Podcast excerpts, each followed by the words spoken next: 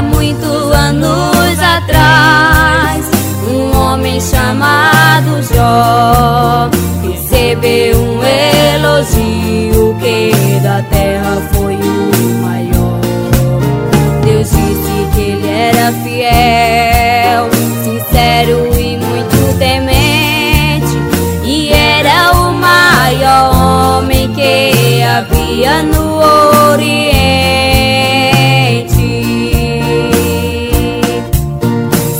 Satanás ouvindo isto levantou uma contradição. Foi até Deus e disse, mas o Jó não te segue em vão. Ele é fiel a ti por causa do teu dinheiro. Chamou Deus de subornante,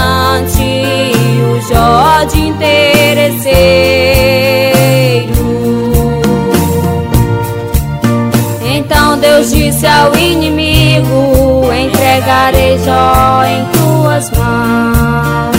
Faça o que quiser com ele, só não mexa na vida, não. Satanás sendo malvado e perverso como ele é, destruiu todos os bens de Jó e pra atormentar deixou só a mulher.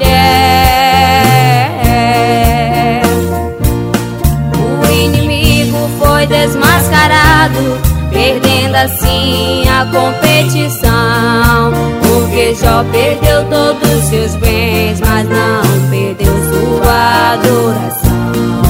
O inimigo não se conformou, fez a Deus outra solicitude e disse tudo que o homem tem, ele dá por sua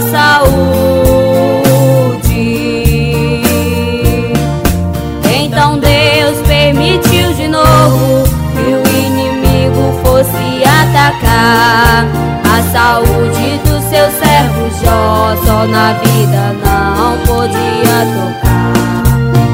Naquela oportunidade, Jó passou mais um teste de fé. E o inimigo lhe encheu de ferida da cabeça ao dedão do pé.